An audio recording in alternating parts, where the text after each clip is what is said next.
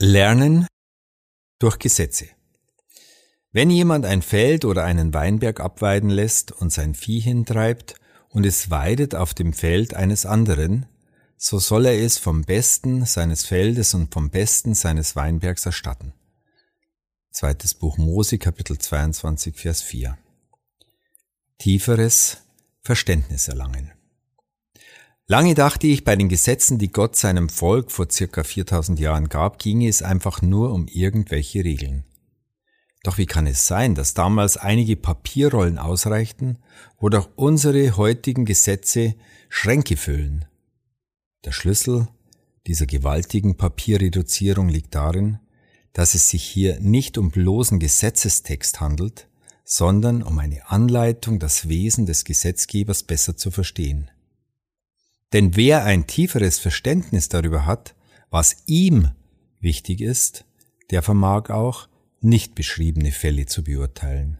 Um dies zu veranschaulichen, wähle ich das Beispiel persönliches Eigentum. In der Bibel spielt dieses Thema von Anfang an eine bedeutende Rolle, sei es nun der eigene Besitz oder der des anderen.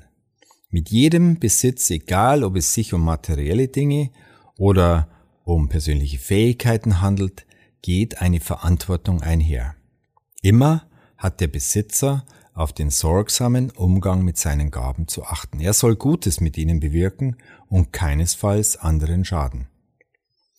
Wie sehr Gott das Eigentum eines jeden Menschen achtet, erkennen wir auch daran, dass ein verursachter Schaden nicht nur das Erstatten erfordert, sondern dass dem Geschädigten auch Genugtuung widerfahren soll.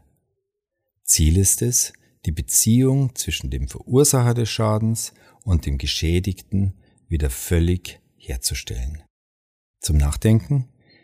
Es geht nicht darum, Regeln zu befolgen, sondern diese in ihrem Wesen zu verstehen. Und die Aufgabe, auf welche Regeln legst du besonderen Wert?